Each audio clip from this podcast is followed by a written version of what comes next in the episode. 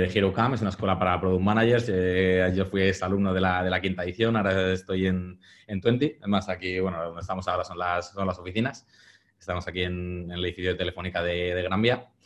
Eh, bueno, ¿qué más contaros? Nada, si estáis interesados en el rol o queréis simplemente un poco más de, información, eh, podéis contactar con él, que ya habéis visto tiene el email en el Meetup, etcétera, y os dará toda la información que, necesitéis. O a mí me podéis contactar por LinkedIn, soy Alex Chicharro, eh, encantado de, ayudaros con cualquier tema. Bueno, como ya os he contado, ya soy, soy Product Manager ahora mismo en Twenty. Antes estaba en Marfil, en una startup en, en Barcelona. Eh, aquí en, en Twenty lo que estoy haciendo es el, ecosistema de, mi Movistar, ¿vale? De todas las aplicaciones de Movistar. Estoy en la parte del equipo global, en un equipo que se llama Outline, que se encarga de la parte de notificaciones, eh, de todo el login para todas las aplicaciones para todos los países, eh, el tema también de la rating y, bueno, algunas cositas más que son ahí cross teams. Y bueno, y con esto vamos un poquito ya al, lío. Lo, primero de todo, ¿vale? Es, bueno, ¿qué vamos a ver hoy, ¿vale? esto, toda esta primera parte de, por qué medir, etcétera, hasta las métricas piratas, aunque aquí parece que es, muy, es muy larga y que no se va a dar importancia a las métricas piratas, es simplemente porque es una, al final es una información que se tiene que dar antes de, empezar para realmente entender las métricas piratas. Simplemente es por qué vamos a medir, cuáles son las típicas de métricas, qué es un evento de propiedades, que eso es muy importante, eso al final es el día a día del PM, tiene que saberlo, tiene que saber cómo aislarlo, etcétera. Eh, qué, es una taxonomía de eventos y cómo hacerla y por qué es muy importante para nuestro trabajo, qué es un funnel, un cohort, cómo hacer un buen dashboard, eh, qué son los KPIs y cómo hacerlos bien, cómo tienen que ser, etcétera. Y ya vamos a meternos bien en las, métricas pirata. Bien, eh, lo primero de todo es por qué medir, ¿vale? Bueno, he cogido esta, esta, frase, ¿vale? Que es muy, es muy famosa. Eh, si no se mide lo que se hace, no se puede controlar. Si no se puede controlar, no se puede dirigir. Y si no se puede dirigir, no se puede mejorar. Eh, como PMs, eh, nuestro día a día tiene que basarse en datos, ¿vale? Es muy, muy, muy importante que midamos todo, ¿vale? con el todo no me refiero a digo, cualquier cosa mínima que no tenga impacto, pero al final nosotros nuestras decisiones nos las hacemos basados en datos, ¿vale? Es muy, muy, muy importante la data para todo, datos, datos, datos, datos para todo. Al final, eh, los datos son importantísimos, eh, no solo para tú poder defenderte ante el resto, sino para que también cuando un stakeholder te venga a pedir, por ejemplo, cualquier tipo de, mm, de feature nueva o cualquier nueva release, tienes que pedirle, si a mí me viene un stakeholder, incluso una persona de marketing me dice, necesitamos esto porque hemos hecho una prueba y hemos visto que un 30% de tal, digo, perfecto, digo, así es como se piensa en producto, ¿vale? En producto se piensa en datos, piensa en voy a hacer una cosa porque la he medido, porque sé que va a tener un impacto al usuario o al menos he podido aislarlo y decir, pues tiene sentido, ¿vale? Todo esto es lo que decimos, ¿vale? Eh, en God We Trust, all others bring data es muy importante nuestros datos por eso, en plan, al final cuando vas incluso al propio CEO a, defenderle algo, tienes que ir con datos. Al final eh, no es porque mi opinión no se van a hacer las cosas que yo quiera porque, porque me guste a mí, no, vas a hacer las cosas porque sabes que van a funcionar o estás, al menos has reducido la incertidumbre lo máximo posible para que sea lo más, eh, para que tenga el mayor impacto todo lo que vayas a realizar. Eh, tipos de métricas. Esto también muy, muy rapidito. Al final, eh, bueno, como ya sabéis, están las cuantitativas.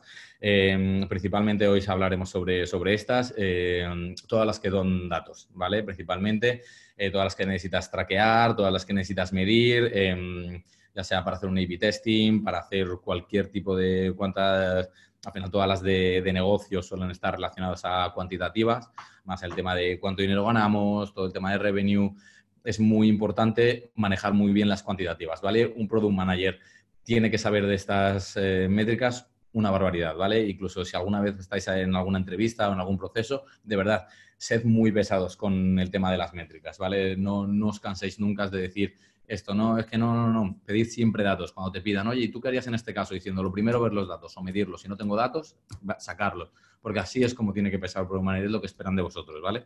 Porque si no tienes datos, al final te conviertes en un Product Manager que al final lo que haces es lo que otros quieren.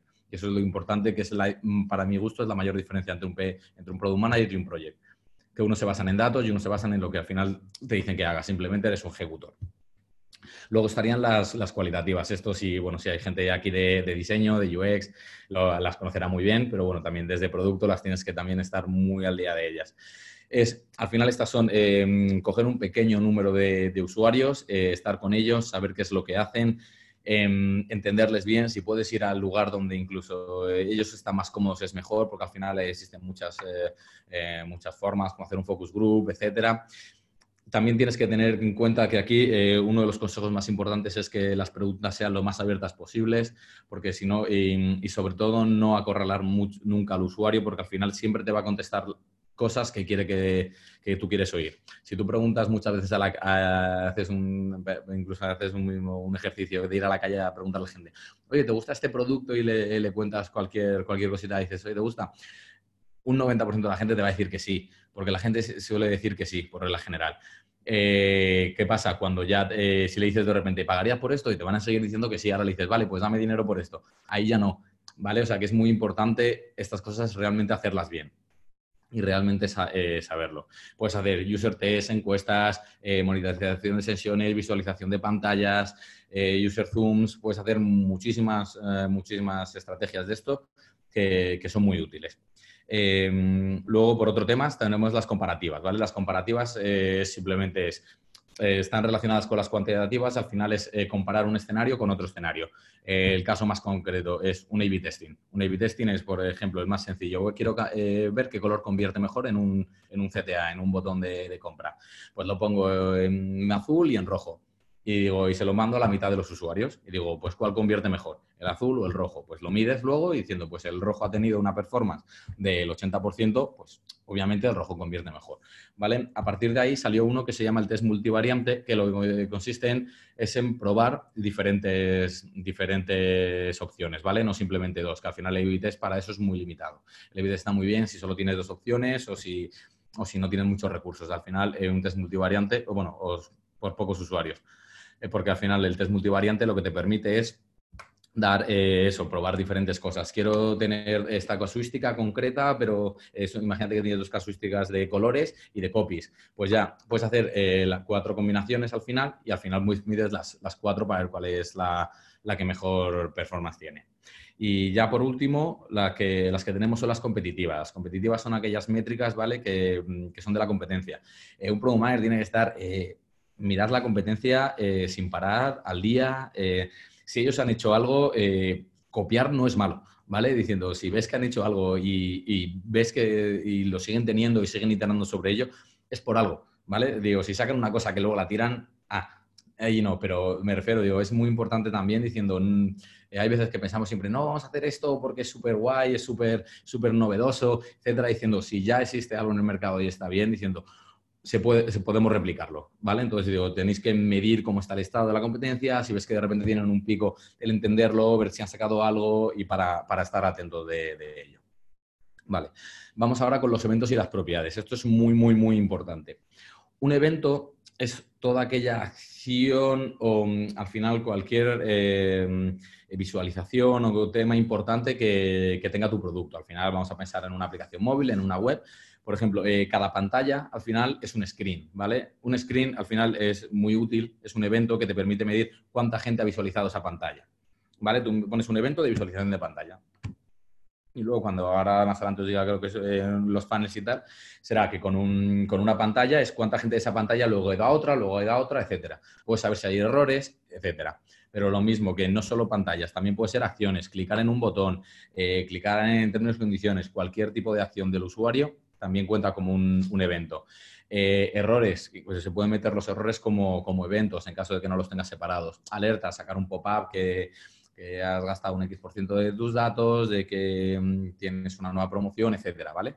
Y estos eventos tienen unas propiedades, ¿vale? Normalmente es el timestamp, suele venir siempre por defecto, al final es a qué hora, a qué día y qué hora se ha, se ha realizado ese evento y puedes añadir todas las que quieras, ¿vale? Por ejemplo, es si tú quieres añadir en un evento eh, en qué web se ha hecho, por ejemplo, qué tipo de uso. Eh, sí, bueno, que mm, al final es una, pantalla, eh, pues dime qué pantalla es, porque al final los eventos pueden ser un único evento por cada pantalla o puedes tener un evento único de pantalla y que dentro hay una propiedad que te diga el, nombre de pantalla que es.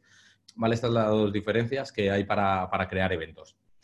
aún así, propiedades, meterlas que podáis. Puede ser el user ID, eh, puede tener muchas cosas que sean importantes para, poder medir ese evento y luego aislarlo más adelante. ¿Vale? Eh, y luego, por otro tema, estarían las propiedades de usuario. Propiedades de usuario son todas aquellas propiedades que identifican un usuario en concreto. Por ejemplo, de dónde ha venido por tema de, marketing. Si es, qué tipo de usuario, es free, premium, eh, es una mezcla entre ambos, el sistema operativo, eh, qué sexo en caso de que lo tengas por si tienes profile, edad, eh, país, ciudad. Este tipo mm, de, propiedades son muy útiles luego también para, aislar en caso de que tengas, encuentres algún error. ¿vale? con estos eventos es muy importante realizar una taxonomía o tener, o tener algo identificado, ¿vale? Que sería algo como esto, ¿vale? Esto simplemente es un ejemplo. Que sería en un proceso completo todos los eventos que tienes, ¿vale? De un producto, sería lo ideal que eh, las estuvieras actualizando para que así, en el caso de que, por ejemplo, entre alguien nuevo o alguien le tengas que, preguntar o de repente en el futuro te hay, eh, un equipo de data o cualquier, mm, cualquier tema, tú ya lo tienes aquí todo localizado, ¿vale? o en el caso de que haya que crear una nueva pantalla, si lo tienes aquí, ya sigues un flujo y, cualquier persona que tenga que crear un nuevo evento eh, sigue la misma fisionomía, porque al final a mí me ha pasado, no sé si a vosotros alguna vez os habrá pasado, de que tú creas un eh, creas al final un nuevo flujo, una nueva pantalla, por algún caso se te olvida la definición ponerle el evento y pues al final eh, se crea como, como la persona que lo estaba creando en ese momento, como él cree que es lo mejor y al final, claro, ¿qué pasa? Que si 10 personas crean eventos de formas diferentes, luego es muy difícil el entender ¿vale? Cuando quieres realmente, te metes en una herramienta analítica y quieres saber cómo esto, si no tienes una forma de naming concreta, una forma que, sea entendible y, escalable al final para, el futuro, no tiene ningún sentido, ¿vale? Porque al final eso os va a generar un problema a la hora de medir increíble. Vale, vamos con los, funnels. Funnels es un, un embudo. Es un, ya está, funnel es embudo en inglés. No tiene, no tiene más, ¿vale? Lo que medimos en un funnel es, al final, es cuánta gente cacha un paso A, luego hace el B, luego hace el C, luego hace el D, etc. Eh, aquí es muy importante en los funnels que, miráis una cosa, que tengáis en cuenta que mm, eh, los pasos que haya de un, lado al otro, que, mm, que, los pasos que, haya para mm, eh, para medir del A al B, por ejemplo, que solo tenga, que solo tenga una, forma de llegar. Por ejemplo, si yo quiero saber cuánta gente que ha llegado de la pantalla de, la pantalla de login ha hecho login, que no puedan hacer login desde otro, desde otro, desde otra pantalla, porque al final yo, porque al meter primero eh, una pantalla un poco antes, por ejemplo en este paso, el 2405, lo que hace es que solo los que hayan estado en esa pantalla y luego pasen a la siguiente, ¿vale? O sea que no puedes poner que, pues que no hayan hecho esto si luego tiene cinco formas de llegar aquí, porque ahí tienes que hacer un funnel diferente, ¿vale? Si no, es lo, principal es que midas cada, cada pantalla, por, pantalla por separado. Perdón. Porque eh, los funnels es una herramienta súper útil. Al final vuestro, eh, vuestro dashboard estará lleno de ellos. Al final normalmente el funnel más típico es siempre el funnel de, de compra, de conversión eh, imaginemos un e-commerce, ¿vale? Cuánta gente que ha visto un producto, lo ha añadido al carrito, se ha metido en el carrito, ha metido sus datos y luego ha hecho la compra final, ¿vale? Y esto, esto da muchísimos datos, ¿vale? Como por ejemplo vemos en este, en este ejemplo, para saber dónde está el mayor drop-off, dónde está el mayor problema, ¿vale? Porque tú identificas diciendo, la gente no compra, diciendo, ah, pues la gente no compra, pues vamos a, mejorar, no sé qué, diciendo, no, pero es que a lo mejor el problema no está ahí, ¿vale? Tienes que saber dónde está el problema real y a partir de ahí, pues ya ves, eh, ya vas mejorando. Por ejemplo, en este caso, eh, se ve que el último paso, ¿vale? O en este caso, el último caso era simplemente una confirmación cuando ya está todo hecho, claro, tiene una conversión, una conversión de casi el 100%. Que ese, ese pequeño error es simplemente algo, algún error que ha podido tener sin conectividad o cualquier tipo de, de problema, ¿vale? Entonces, aquí lo que tienes que hacer, ¿vale? Por ejemplo, eso también, si vais a alguna, alguna entrevista de, mm, datos y os ponen un, funnel diciendo que atacarías, eh, atacad siempre el, mayor drop-off, ¿vale? En este caso, por ejemplo, te diría, pues bueno, es, bueno, en este caso, como es bastante, bastante flat, por así decirlo, entre el 81 y el 72, puedes ir, eh, necesitarías entender un poco los, los pasos que serían. Pero, por ejemplo, aquí tendrías dos opciones, el 72%, que al final es el, más bajito, diciendo qué pasa en este paso para que al final haya, que sea el de mayor fricción. O en el caso de que fuera totalmente igual, ¿vale? El que hay que atacar siempre es el primero, ¿vale? En el caso de duda, siempre el que esté más adelante, ¿vale? Siempre ir top of the funnel, porque cuanto más gente entra, al final más, más cae abajo. Si tú empiezas mejorando el último paso, el último paso, por ejemplo, el de, la, el de la compra, como decimos, el del carrito, decimos, vale, pero si es que si la gente que lleva el llega al carrito son dos, ¿de qué me sirve mejorar un 50%? Vale, es una, es una persona. Pero ¿qué pasa si yo consigo atraer que, la gente meta al carrito, pues, multiplicarlo por, un por dos, pues en vez de esas 50 ya son 100. Entonces, ir siempre a los números más altos, salvo que haya un drop-off grandísimo. Por ejemplo, si aquí hubiera un, problema de un, de un 10% de, mm, de gente que hubiera pasado de paso a B, pues obviamente ese es el que hay que, que, que atacar. Vale. Eh, vamos con los cohorts. Los cohorts al final son, son herramientas que te permiten saber eh, medir la retención, ¿vale? Eh, pueden ser de diferentes tipos, simplemente de retención de, mm, usuarios, de, de, cuánta gente que entra vuelve a entrar, lo más típico, pero también puede ser de cuánta gente que ha hecho, desde que ha hecho un evento, hace otro. Por ejemplo, yo quiero saber, porque mm, tú puedes tener una, claro, hay partes transaccionales que son muy pequeñitas, tú te vas a AliExpress y al final, como son compras pequeñas, pues obviamente el cohort desde que te hagas login hasta que compres puede ser un día, puede ser. Pero si te vas a una empresa de, una, de relojes de lujo, la gente se lo piensa, la gente tarda tiempo, la gente eh, no son compras tan impulsivas. ¿Vale? Entonces te permite medir eso, cuánto tiempo pasa, ya sea por días, por horas, por minutos, por semanas, eh, el tiempo al final que, queráis decidir es lo, principal que, tenéis que ver. Em, como digo, no os quedéis con el cojor que es simplemente para saber cuánta gente vuelve, vuelve a, la aplicación. Ese es el más básico, es el que se suele utilizar por regla general en un, en un producto estándar, pero si, como te digo yo, tienes una parte transaccional, lo que es más importante es saber cuánto tarda la gente en comprar, por saber si realmente hay un problema ahí, es que la gente no lo entiende bien. A lo mejor eh, viene muy bien luego si para incluso apoyar al equipo de marketing para poder decirles, oye, pues, joder, si al final o hay un drop-off de repente de gente en la semana cuarta de que no, no hace compras, pues vamos a intentar eh, potenciar esto. ¿vale? Aquí, como podemos ver en las barras laterales, ¿vale? En, por ejemplo, en la mayo 23, mayo 24, 26, cada uno de estos es un día, ¿vale? Está filtrado por días. Aquí vemos las instalaciones que ha habido cada día, 11.000, 13.000, etcétera. Y en este caso es cuánta gente vuelve al día siguiente, ¿vale? Es de esta gente en el día 1, ¿vale? Eh, cuánta gente vuelve a meterse. Como vemos ya, menos de la mitad, ¿vale? Menos de la mitad se, se ha instalado y ya no ha vuelto.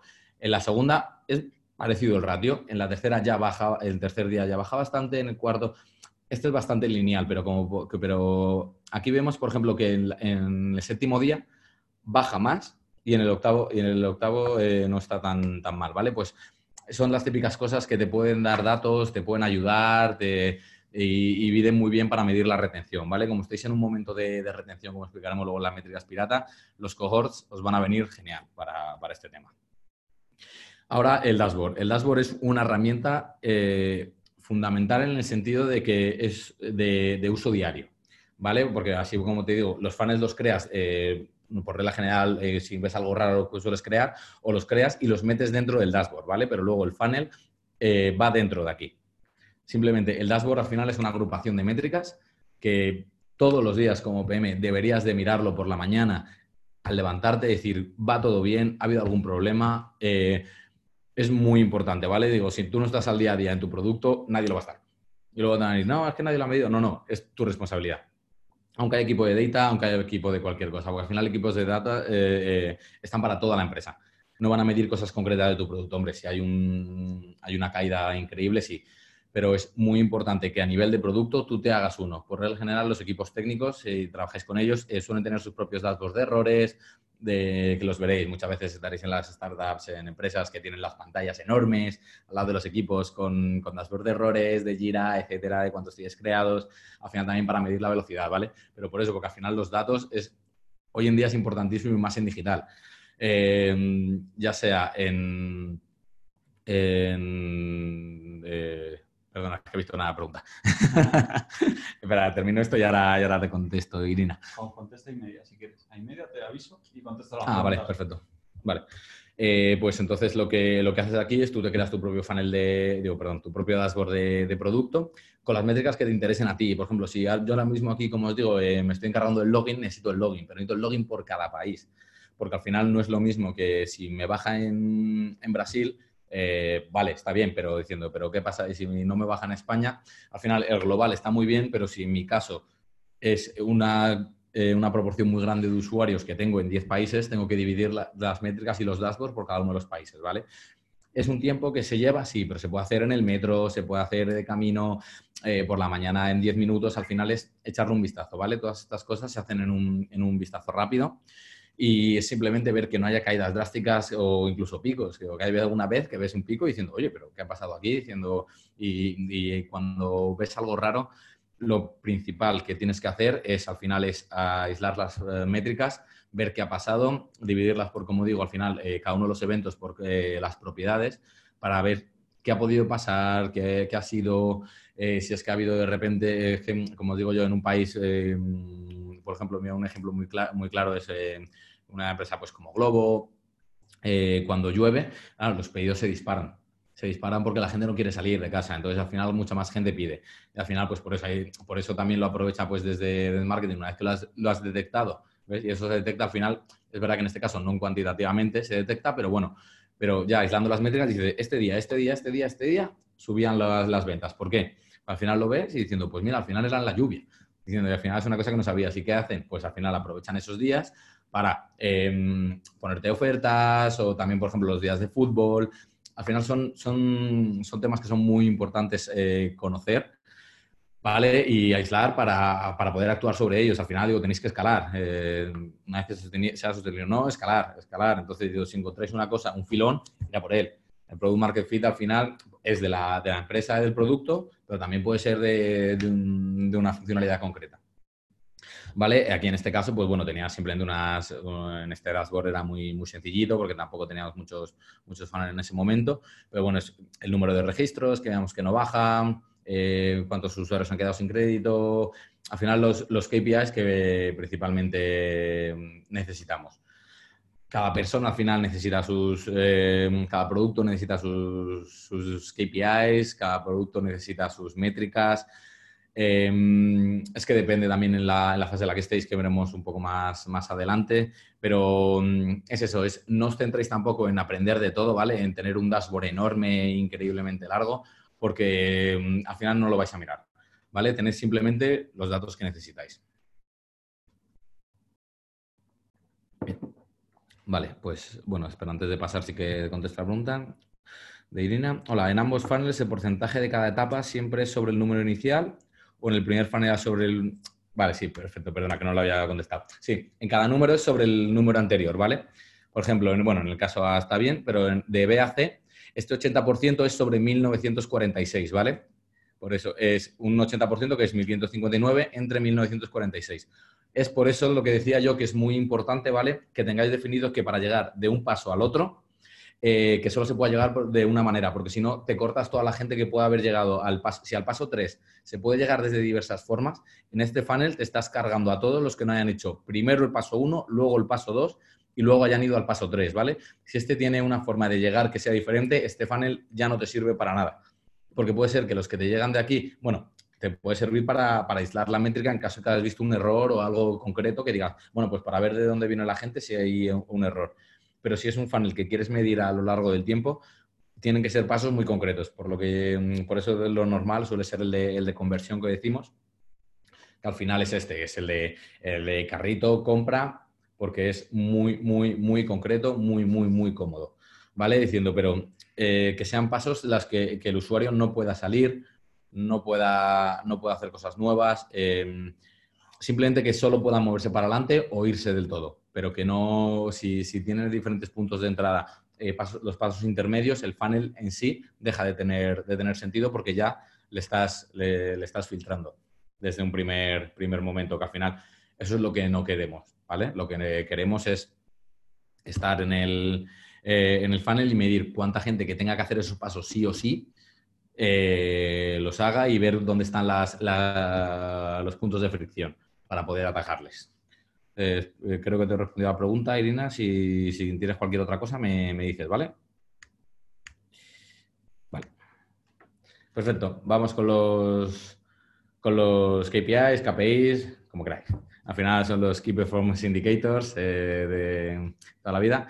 Es muy importante, ¿vale? los KPIs los, los mil veces, millones, información hay en Internet para aburrir. cada uno te va a decir una cosa, etcétera pero bueno, al final siempre hay unas pautas comunes, ¿vale? Que es lo principal de, los KPIs. Vale, un KPI al final es una métrica, ¿vale? Que te permita medir algo importante, ¿vale? Por ejemplo, digo, un evento de una pantalla de, visualización de pantalla no es un KPI, ¿vale? No lo midáis. Un KPI, no, lo midáis, no, perdón, que no lo eh, penséis como un KPI. Un KPI es algo clave, ¿vale? Es que lo dice la propia palabra, tiene que ser algo clave, algo medible. Em, como aquí digo, tiene que tener cuatro, eh, cuatro características fundamentales. Tiene que ser relevante, ¿vale? Tiene que ser útil para lo que estés em, atacando. Si ahora mismo voy a sacar un nuevo feature, eh, una nueva funcionalidad en, la aplicación móvil, en la web, en lo que queráis, ¿vale? Eh, tiene que ser algo que demuestre la viabilidad, que demuestre que es útil, que, que lo que yo voy a hacer o lo que ya estamos desarrollando, lo que vamos a hacer, em, tiene sentido hacerlo, ¿vale? Porque si no, ¿para qué lo vas a hacer? Así de claro, ¿vale? Por eso os digo que medir es súper importante. Debe ser comprensible, ¿vale? Esto es porque un KPI no es solo para producto. Os comento. Un KPI es, eh, al final, em, eh, puede verlo también el equipo de data, puede, tiene que verlo diseño, tiene que verlo, tiene que poder ser medible por la gente. ¿vale? Un, los KPIs y cada vez más está de moda, que es verdad que, está bien hecho, es eh, hacer eh, un KPI que son métricas conjuntas, ¿vale? lo, lo, diré lo que es. Eh, bueno, al final las métricas, bueno, así os lo digo. Spoiler. las métricas conjuntas al final es, por ejemplo, diciendo, vale, yo quiero valorar una nueva funcionalidad, ¿vale? Que, afecta a los usuarios o que va a reducir el número de, llamadas en el call center. Y dices, jolín, está muy bien. Siendo, a, priori, lo que a ti tú eh, considerarías medir es, voy a medir que baje el número de llamadas al call center. Y, a priori parece una buena, una buena métrica para medir. Pero claro, digo, em, ¿que ¿de qué me sirve eso si al final baja el NPS, que es el Net Promoter Score, que es eh, la calidad, em, al final la satisfacción del, del usuario, del cliente? Entonces, diciendo, ¿de qué me sirve de bajar las llamadas? Porque al final, si yo lo único que quiero es bajar las llamadas, yo no hago una feature. Me cargo la. Me cargo el, chat de soporte y ya, ya está, ya, ya he bajado todo. la he bajado un 100%, porque ya nadie puede llamar. Claro, entonces diciendo, ¿ves? Aquí es, a ver, eso he puesto un caso muy, eh, muy al, muy drástico, pero es en ese sentido, ¿vale? Es, por ejemplo, pues digo, voy a decir, pues yo saco una nueva feature y tiene que decir, tiene que bajar el número de llamadas, pero manteniendo el, NPS o etcétera, ¿vale? Al final es una métrica que te permita medir varias, mm, eh, al final KPI es una métrica que, que, pueda unar varias métricas. Hay veces que no, ¿eh? hay veces que puede ser revenue y puede ser revenue. O ARPU, el ARPU se mide un montón y, es un KPI totalmente válido. Dependiendo de dónde estés, dependiendo de lo que necesites, etcétera. Pero mm, por eso pensad en cada, en cada feature que, saquéis, en cada, cada, bueno, si al final los KPIs suelen ser para, para features, em, qué es lo que queréis medir y todos los impactos que puede tener. Porque sigue diciendo, ¿he conseguido mi objetivo? Sí, he conseguido mi objetivo, pero si eso me afecta al resto de objetivos, ya mi objetivo no se ha cumplido bien. Porque claro, digo, no, es que yo lo único que quiero es, eh, si lo único que quiero es ganar dinero, diciendo, pues puede ser diciendo, y si es lo único que tienes, vale, pero puede ser que ganes dinero, pero que a largo plazo la gente siga feliz o que, no bajen las suscripciones, etcétera, ¿vale? Hay muchas formas de hacer un KPI. Eh, ha de ser comparable. Comparable en este sentido es, cuando sacas un nuevo feature, tienes que poder decir, he mejorado o empeorado. Para eso solo tienes que poder compararlo con el tiempo, ¿vale? Em, con el tiempo, con otra feature que ya había, etcétera, ¿vale? Pero mm, tiene que ser algo que diciendo, ah, un KPI, vale, genial, vale, eh, he mejorado tal. No lo sé, tengo, uno de, eh, tengo un KPI del 60%. ¿Contra qué? No lo sé. ¿Vale? No, eso no, no, no, no puede ser, ¿vale? Comparable, como digo, en el tiempo, contra otros features, contra cualquier cosa al final con la que tengáis, pero que tenéis que poder medirlo y no poder compararla, no tiene ningún sentido en un KPI. ¿Vale? Por ejemplo, digo, en este caso, un KPI, como decía yo, una visualización de pantalla, ah, es que la gente mira esta pantalla un 80%. Vale, muy bien. ¿Te dice algo? Eso a mí no me dice nada. Por eso no es un KPI, ¿vale? Porque es una métrica que es útil para calcular otras métricas, por ejemplo, un funnel, etcétera, pero no es un KPI. Un KPI ha de tener estas cuatro cosas y actuable, ¿vale? Que es el último punto. Actuable quiere decir que se tiene que poder mejorar esa métrica, se tiene que poder impactar de alguna manera. Si, como digo yo, es el, el ARPU, pues es decir, mejorar el ARPU, que es el revenue eh, por usuario, es cuánto ganamos por usuario. Eh, digo, bajar el número de llamadas, vale, perfecto. Entonces tiene que ser algo que, mm, que se pueda hacer, ya sea con features, con cualquier tipo de cosas, que, que sea impactable. Perfecto. Vale, em, con esto lo que quiero decir, ¿vale? Normalmente es em, que ahora hay un libro muy bueno que se llama así, es One Metric That Matters.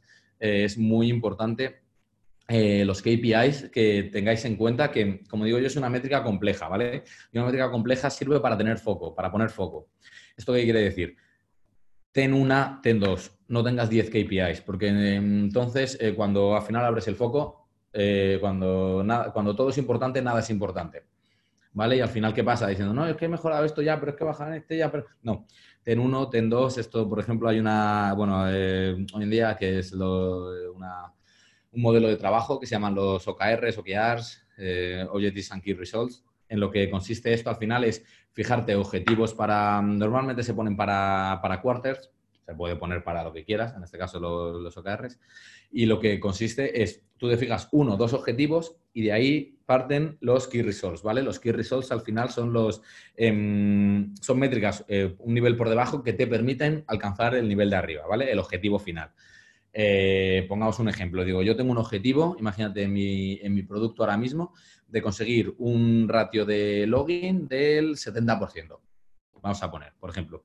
Y para eso puedo tener unos, eh, unos key results que sea Em, que baje el número de errores, eh, eh, un, número de errores que a lo mejor hemos encontrado de un tipo un 20%, eh, es un ejemplo. Y otro es otro key result que puede ser que, mm, que sea más, que tenga más velocidad el proceso de login, que haya menos pantallas, etcétera. Son solo ejemplos, ¿vale? Pero digo, tienen que ser cosas que ayuden a la primera, pero que, claro, que, que digas que tengas que conseguir las segundas también para conseguir la primera, ¿vale? Porque, por ejemplo, has encontrado un error, algo para que te impida conseguir el objetivo, pero diciendo, pues mira, pues, pero unas, unas métricas que te, ayuden a cogerlo, a conseguir el objetivo, pero que no pongas cinco, porque yo, mm, de verdad, los OKR se hacen muy mal en las empresas, ¿eh? No te voy a engañar, es muy difícil, es... es eh, es una cosa nueva, es, al final los OKRs como deberían de ser, ¿vale? Como si no, no llamarles OKR, llamarles como queráis, pero vamos, una carrera al final es, viene desde la, desde la cúpula, desde el CEO, ellos tienen sus propios OKRs, vale, pum. Ellos tienen sus key results, vale, pero los key results de, del CEO, por ejemplo, pueden ser eh, objetivos para cada uno de los product managers y tú de ahí ya sacas los key results, ¿vale? O sea que debería ser una estructura piramidal, por así decirlo, ¿vale? Que desde abajo se vaya consiguiendo y esos impacten a los de arriba, ¿vale? Siempre teniendo en cuenta, obviamente, el objetivo final, que el objetivo final de la compañía, por la general, es ganar dinero. Pero bueno, el que sea el objetivo de la, de la, de la compañía en ese, en ese momento. Entonces, por eso es muy importante tener uno, tener dos, ¿vale? Porque si no, al final, yo, como tengáis muchos KPIs, intentáis atacar a todo, no atacáis a nada y de verdad que vais a tener problemas porque eh, pérdida de foco, no salen las cosas, es frustración, es complejo, ¿eh? Vale, esto que pongo aquí, ¿vale? Es una estrategia típica de, de una idea en la arena, está copiada del libro que, mencionaba antes, de One, eh, That Matters. Em, lo que consiste esto es decir, como hemos visto, los, los, KPIs que tenían que ser medibles, actuables, etcétera, ¿vale? Eh, una de las cosas para mí también más importante, ¿vale? Es eh, que tú de antemano en tu KPI generes un, un objetivo de cuánto quieres impactar ese KPI, ya sea con la feature, con cualquier tema es un poco, ya sabes, eh, eh, un poco ida de olla, un poco según tu conocimiento, según lo que creas, según tu análisis previo, tu conocimiento al usuario, etcétera, ¿vale? Pero es muy importante, digo, porque esto me ha pasado a mí, y supongo que a muchos ya les habrá pasado. Tú al final sacas una nueva feature, sin, incluso con el KPI o sin él, pero bueno, eh, tú sacas un KPI diciendo, ah, bueno, a lo mejor no he conseguido el KPI, pero mira, he conseguido mm, esto, he conseguido lo otro, bueno, no era lo que iba, pero bueno, no me ha venido mal. Al final, eh, eso, es, eso es una excusa muy típica que nos buscamos todo el mundo, de cuando has estado trabajando en algo, te gusta que salga bien. Es inherente al ser humano, no es, no es un tema mío propio ni, ni de la gente que le ha pasado este tema pero mm, hay un problema muy grave con esto, en plan de, eh, si yo no tengo claro el foco de lo que voy a medir y lo que, y lo que quiero conseguir, es muy fácil encontrar métricas que me, digan, que me digan lo que quiero escuchar, ¿vale? al final estas suelen ser las vanity metrics, que, son métricas que no importan, que son, pueden ser de segundo, de tercer nivel, que si realmente lo piensas parece que son importantes, pero en realidad no lo son. ¿Vale? Entonces es muy importante alejarte de, de estas cosas. Para eso es muy importante tener un KPI y un, mm, lo que me gusta llamar un KGI, KGI, al final es Key Goal Indicator, que es cuánto quieres impactar a ese KPI en concreto. Por ejemplo, yo con esta feature que decía antes de, las, de reducir las llamadas, quiero eh, conseguir un 20% o un 10% de, reducción, de, que sea un 10% de reducción de, llamadas, eh, con un NPS eh, idéntico. ¿Vale? Para esto pues se pueden calcular cosas, por ejemplo, diciendo, no, pues si el NPS baja, eh, que sea un 2 y luego multiplicarlo, etcétera. Pero tampoco hace falta ir mucho más allá, diciendo, quiero que bajar un 10% las, las llamadas. A menos ya sabes lo que tenías que medir y qué es lo que esperabas antes. Que si luego te da otros números y a lo mejor esos números son la leche para otra cosa, es genial, pero no has conseguido lo que tú querías. ¿Vale? Ten en cuenta de que tú has hecho las cosas por algo y toda la información que tenías ha sido porque tú creías que ibas a conseguir algo. Si no lo consigues, digo que a lo mejor has conseguido otra cosa incluso mejor, ¿eh? Pero que es solo para también tú mismo decir, joder, pues, y, de verdad esto con el tiempo os va a ir muy bien porque os va a ir ayudando muchísimo a refinar, a, conocer más al usuario, a centraros, a incluso alinear el equipo, ¿vale? Si el, el KGI, porque KPI sí que se suele definir desde, desde producto, pero el KGI lo puedes decir incluso en la sesión si trabajáis en Scrum, pues con la, la pre-planning, en la planning, decir, ¿cuánto creemos que vamos a mejorar con esto? Venga, ¿qué impacto creéis que tiene? Hacéis una matriz, si queréis, de, de tiempo-impacto, cualquier tema, cualquier framework que, exista para esto. Y de verdad es muy importante el saber, eh, el creer dónde vais a llegar, ¿vale? Porque esto os va a permitir el no perder foco y decir, yo quería esto. Luego ya puedes ver si ha funcionado o no, pero es que si no, yo he, he utilizado, y me ha pasado de tener funcionalidades que a ver, no es que no aportaran valor, pero diciendo que hemos incluso seguido iterando, seguido mejorando, solo porque hemos eh, querido encontrar lo que nos gustaba, hemos dicho, ah, no, pero es que mejora en esto, diciendo, pues ya, pero ese no era ni nuestro objetivo en ese momento, ni nuestra, no era nada, ¿vale? E, era simplemente un número bonito que estaba ahí, que es una vanity metric, pero que no servía de nada y no aportaba valor. Al final, si como producto no aportamos valor, no tenemos ningún sentido. No vamos a hacer cosas por hacer porque sean monicas, porque sean cookies. Aquí no estamos para eso. Vale. Eh, os pongo aquí algunos de los KPIs principales, ¿vale? Simplemente pues para que los, conozcáis, ¿vale? En caso de que no los conozcáis.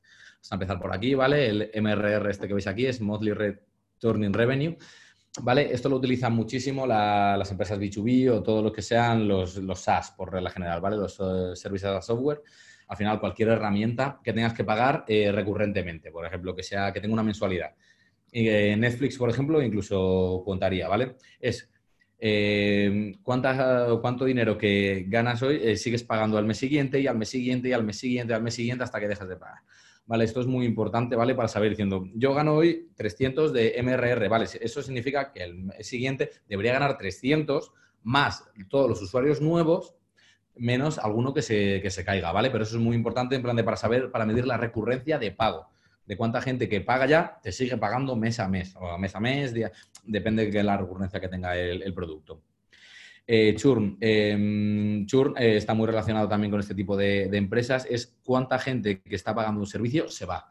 ¿Vale? Eh, el churn es un, el número que te dice de, gente que se va. O sea que cuanto más bajos, mejor. Tener un churn por debajo del 5% está muy bien. Hay empresas que lo tienen por debajo del 1, eso ya es una bestialidad. Eh, si lo tienes por mm, encima del 20, eh, de verdad, eh, habla mucho con los usuarios, mira a ver qué es lo que pasaba, porque puede ser un problema de gestión de expectativas, puede ser mm, cualquier cosa, pero que tienes que realmente atajar, porque si consigues atraer usuarios nuevos, pero no consigues retenerles, no sirve de nada. ¿Vale? O sea que es muy importante saber cuánta gente se te va mes a mes. El LTV o CLTV, alguna vez lo veréis con C, otra sin ello, es el Lifetime Value o Customer Lifetime Value. Es cuánta, cuánto dinero eh, paga la gente en tu producto en toda su vida, ¿vale? Hasta que deja de pagar.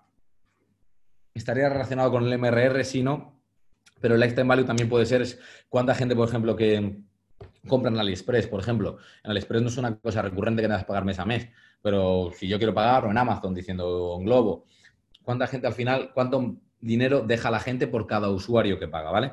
Sea, al final digo, yo quiero saber, digo, de toda la gente que me paga, cuánto me pagan. Porque, claro, digo, yo una vez que ya sé que el, 10, el 5% de mis usuarios me pagan, imaginarnos cuánto dinero me pagan ese 5% de usuarios. Es que a lo mejor ese 5% me paga 50.000 euros. cada uno.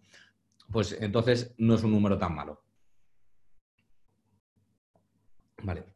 Yendo al CR este de la, la esquina es el conversion rate. Eh, eh, depende cuál sea tu conversión. puede ser la conversión de, para activación de login, para comprar, etcétera. ¿Cuánta gente convierte? ¿Cuánta gente hace una acción que tú quieres que haga dentro de, dentro de, tu, de tu producto? ARPA es eh, Average Revenue per Activation, ¿vale? Cuánta gente que deja dinero, ¿vale? Como veis, casi todos los KPIs son de dinero, pero por regla general suelen ser de dinero, ¿vale? También eh, hablo de los comunes a la gente. Obviamente, cuando tú sacas un nuevo feature y yo lo saco de login, calculo mis KPIs de login, pero eso ya no es típico porque es como decía antes, yo combino tres, cuatro, cuatro eventos y los dos eventos y los mezclo, ¿vale? Pero es un KPI muy concreto mío de mi producto, de mi feature concreta. El ARPA, como digo, es cuánta gente que llega a activar, ¿vale? La activación puede ser cualquier cosa que queráis medir. Eh, al final hace eh, eh, cuál es la media de dinero que deja. ARPU está muy relacionado, pero es cuánto dinero deja cada usuario en general. Al final es lo mismo. El CAC es coste de adquisición de clientes. Esto es muy de marketing, pero también es muy interesante saberlo desde producto, ¿vale?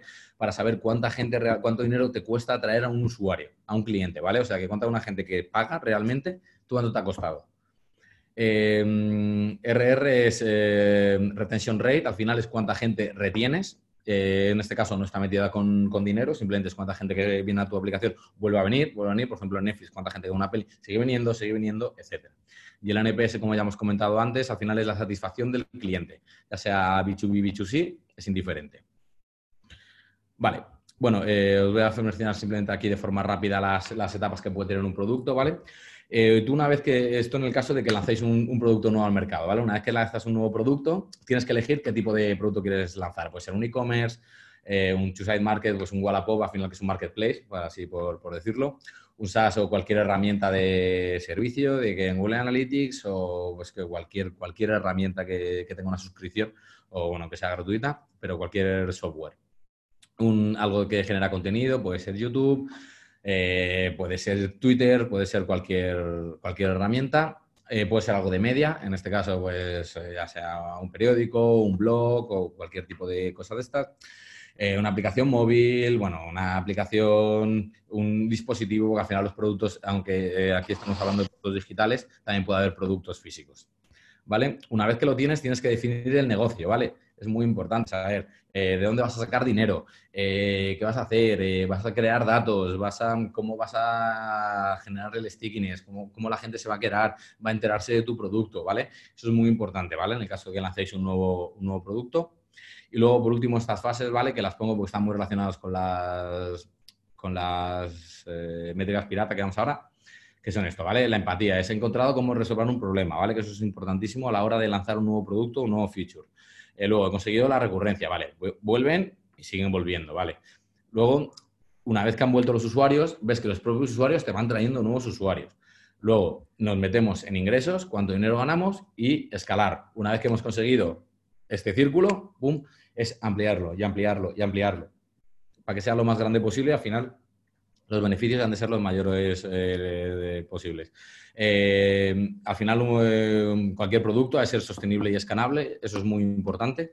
O sea que tenéis que tener siempre en cuenta esto, ¿vale? Al final nos pagan por algo y al final tenemos que, tener esto muy, muy en cuenta. Vale, pues vamos con las, con las métricas pirata, ¿vale? Y luego ya hacemos el, pequeño jueguecito. Vale, métricas piratas. Arr. Mira, qué mono el gatete. Vale, eh, las métricas pirata, eh, lo que son, eh, bueno, se llaman así, básicamente, por al final sus acrónimos, ¿vale? Sus acrónimos en, inglés, que serían adquisición, activación, retención, revenue, referral. ¿Vale? Como veis es AR, por eso, por eso se llama así. es un, al final esto es un, framework que es muy, muy útil, ¿vale? Sobre todo para, para poner foco y para alinearse, ¿vale? En, en qué etapa del producto estás o incluso en qué esta feature a qué, a qué impacta. Vamos a, aprovechar estas, eh, vamos a aprovechar al final estas, estas cinco fases que están ya muy definidas, que al final eh, los productos deben de pasar por ella. Obviamente no todos, hay, hay, productos que se saltan pasos, hay productos que tienen uno, pero al final suelen ser bastante inherentes a, mm, la globalidad de, productos. Vale, en este caso están eh, ordenadas por, orden, ¿vale? por orden, por orden lineal. Obviamente, si tú sacas primero un producto, necesitas, lo primero es la adquisición. Lo primero es necesitas atraer usuarios, ya sea como sea. Eh, ya sea pagando o sea no. Eh, luego necesitas que activen esos usuarios. Eh, la activación entendida como cualquier sea, ya sea que hagan un login, ya sea que visiten mi web durante más de 10 segundos, ya sea que cualquier tema, ¿vale? Pero necesitas una activación que tú cuentes que eso es un usuario que ha mostrado algún interés en, tu producto. Una vez que lo has traído, sobre todo cuando trabajéis con marketing lo, veréis, que eso es muchísimo dinero y de verdad se gasta muchísimo dinero en, marketing y al final, claro, se traen muchos usuarios que simplemente quieren cotillear, entonces se meten y no hacen nada, simplemente han visto el anuncio, les ha llamado la atención y pum, ¿vale? Eh, luego retener a esos usuarios, una vez que has conseguido que activen, que muestren un interés en ti, que vuelvan, que quieran, que, estén contigo, que, hayan visto un valor suficiente para, quedarse, que realmente les interese tu propuesta de valor, que es lo que necesitas. Con esto al, al revenue que nos den dinero, ¿vale? Eh, tiene que pagar la gente. Si no paga la gente, no, no, al final no vamos a echar, vamos a ir todos a la calle, ¿vale? Al final los productos al final tienen que ganar algo de dinero, por regla general. Y luego, eh, por último, el referral. Al final es, el referral es conseguir clientes nuevos con los clientes antiguos, conseguir evangelizar, ¿vale? A nuestros clientes actuales y que ellos mismos nos traigan a clientes, ¿vale? Ya sea dándoles cosas o no. Vale. Vale, eh, vale. Eh, aquí como vemos, ¿vale? Es este el, paso que, seguimos, ¿vale? Adquisiciones, ¿cómo te encuentran los usuarios de verdad? Puede ser orgánico, puede ser pagado, em, puede ser con la estrategia que queráis, pero necesitamos eh, usuarios, ¿vale? Al principio. Luego, en este caso, activación, han tenido una primera buena experiencia es muy importante también definir eso, que lo que digo, que es la primera experiencia o qué es lo que nosotros consideramos que, quieran. Por ejemplo, muchos simplemente te llegas y sin un login no te sirve de nada. A lo mejor en Wallapop puede ser que vean cinco productos. Eh, luego está la, eh, para esto es muy importante, ¿vale? Hay, un, hay, una, una métrica que se, que se, mide, que es el wow moment, es el momento wow, que eso es em, cuando detecta cada, mm, eh, cuando, cuáles son las acciones que tiene que hacer un usuario para que realmente eh, esto está linkado entre activación y retención, ¿vale? Para que realmente eh, se quiera quedar, ¿vale?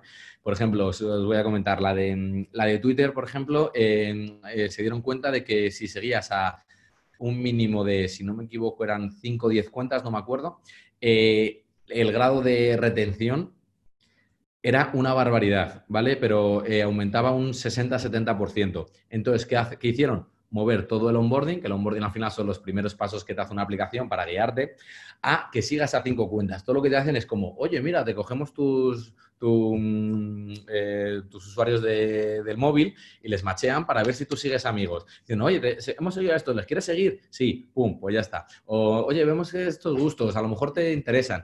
Y con eso vieron un montón. En Facebook vieron que era em, tener dos amigos, eh, tener, si no me equivoco, eran dos amigos. O sea que al final es eh, encontrar una cosa que realmente te permita despegar una barbaridad. En el tema de, retenciones, una vez que consigas activarles, es llévales a lo que encuentres porque muchas aplicaciones tienen momentos así. Es, ¿Esto cómo se hace? Pues como os he dicho antes, aislando métricas sin parar, el, midiendo mucho, mucho, el decir, vamos a ver em, cómo la gente eh, está, se está, eh, cómo la gente, qué es la gente lo que quiere quiere de mi producto, qué es lo que más valor tiene, qué es lo que más eh, le interesa, por al final llevarle allí. Vamos a, matarle para que haga lo que yo quiero que haga, porque al final sé que, si, sé que si haces eso, tú vas a estar feliz y yo voy a estar feliz porque vuelves. ¿Vale? Entonces es muy importante encontrar estos, estos puntos. Eh, luego, como decimos, revenue. Dinero, dinero, dinero, dinero, dinero, dinero, dinero, dinero al final es muy importante hacer dinero, ¿vale? Eh, van a ser realistas y podéis tener un objetivo que sea sí o no, pero a la larga, si no hacemos dinero, me refiero, al final eh, tiene que estar también muy de, a mano de monetización, muy, muy a cargo de esto, ¿vale? Obviamente no en una primera fase, no etcétera, pero al final eso, si tú eres una startup y has levantado una ronda de financiación, está muy bien que hagas los primeros pasos para llegar al revenue. Si no, se te va a acabar y vais a acabar todos en la calle. Y por último, el referral. En algunos casos los veréis el referral y el revenue cambiados. Em, también, eh, como digo, es, depende del framework, depende del producto, mm, depende de mil cosas, ¿vale? Porque no es lo mismo cada... Hay veces que, la adquisición no es importante, que el referral no lo es. Depende, no es lo mismo un B2B que un B2C. Hay, hay mil, mil temas que hay que, que hay que ver. Vale. Hay gente con preguntas. Les he Ah, dicho que a voy. las 7, como tú veas. Vamos ya, vamos ya, sí, sí. Uh, vale. Vamos a está aquí. Ah, vale, perdona.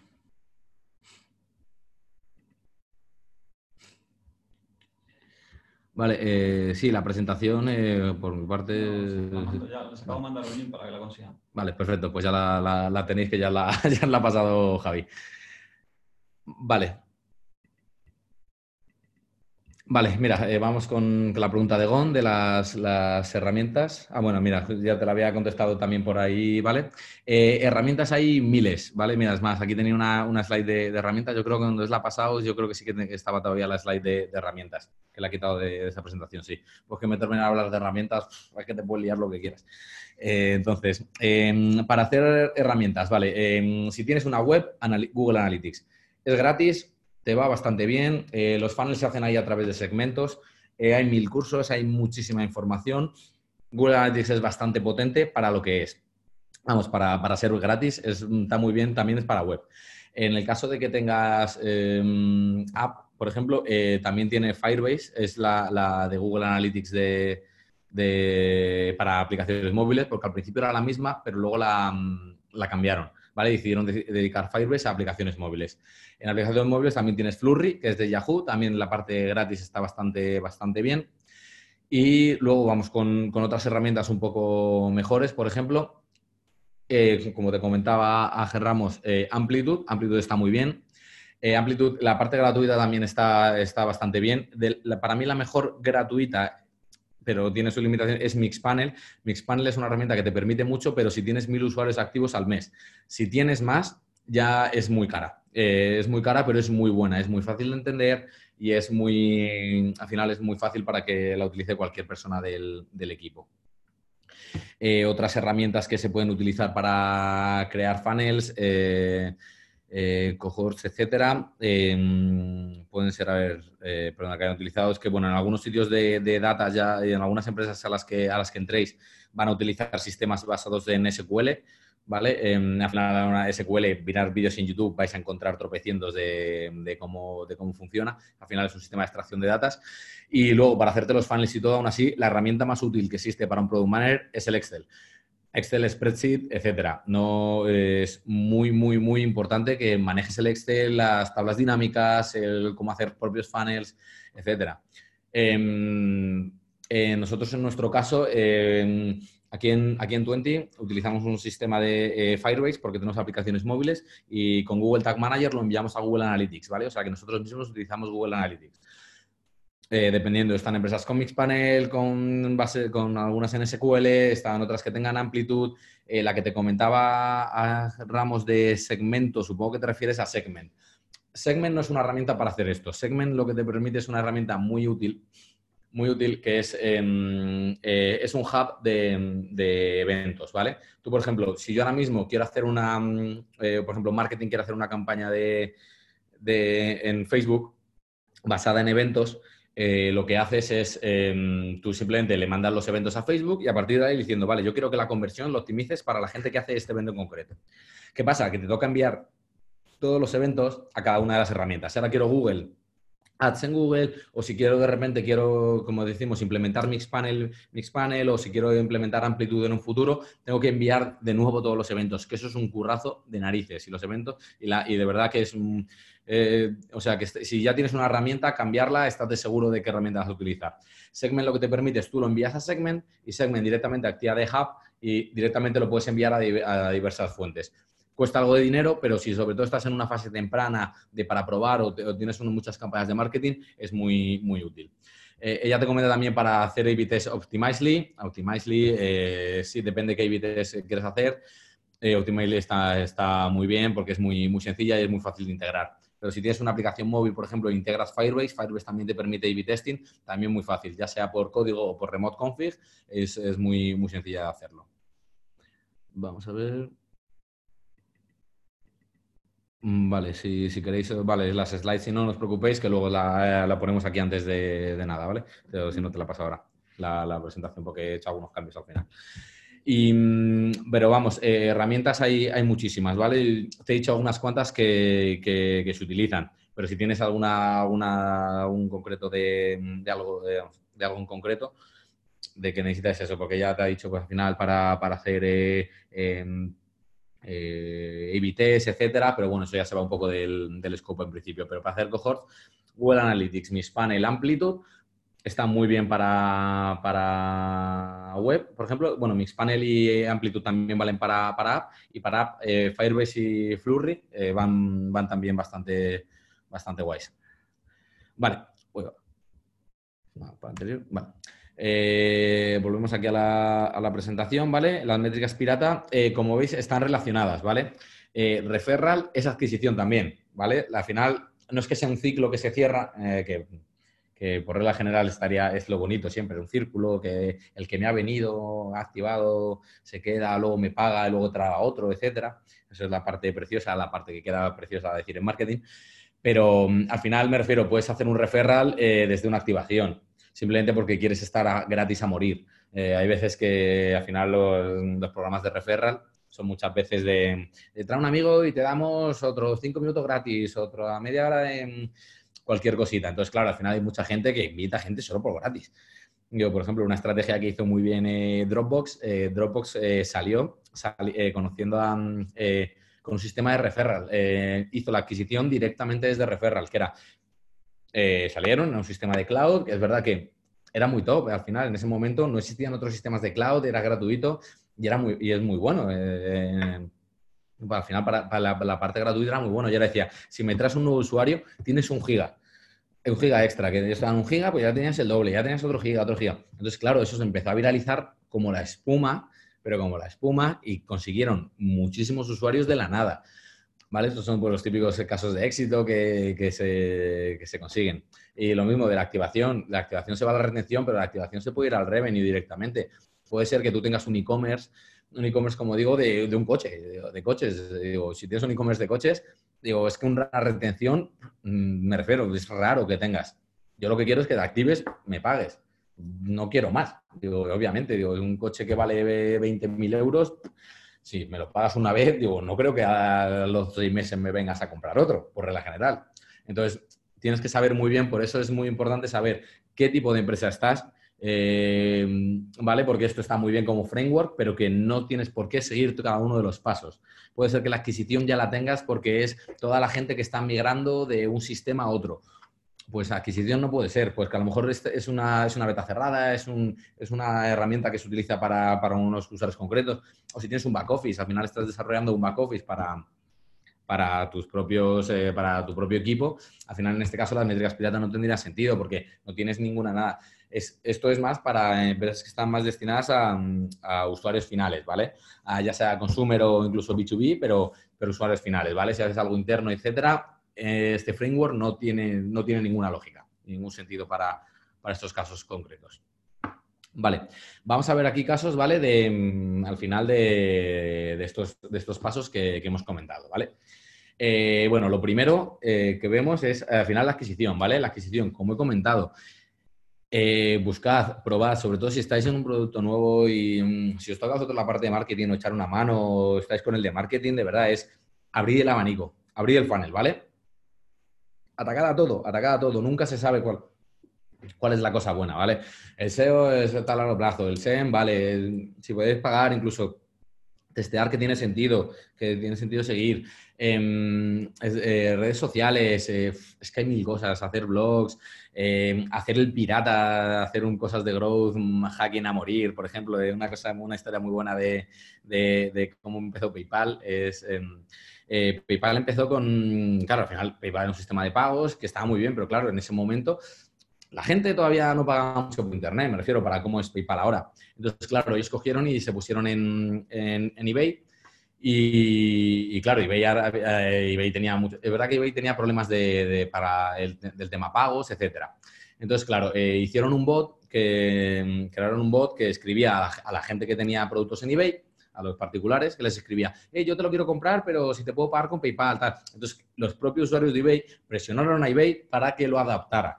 Es verdad que eBay también le vino bien, porque necesitaba un sistema para poder trasladar esos pagos, pero al final lo implementó porque hicieron el, hicieron el pirata a morir y, dijeron, venga, ponemos un bot que abra a la gente y que esa gente ya le va a presionar. Entonces, claro, eBay diciendo, oye, es que todo el mundo me está pidiendo esto inmediatamente. Dijo, tiene que ser la hostia. Entonces lo pusieron, obviamente luego tal, costó más, pero bueno, luego ya fueron de la mano los dos, ¿vale? O sea que al final, en ese caso, fue un win-win.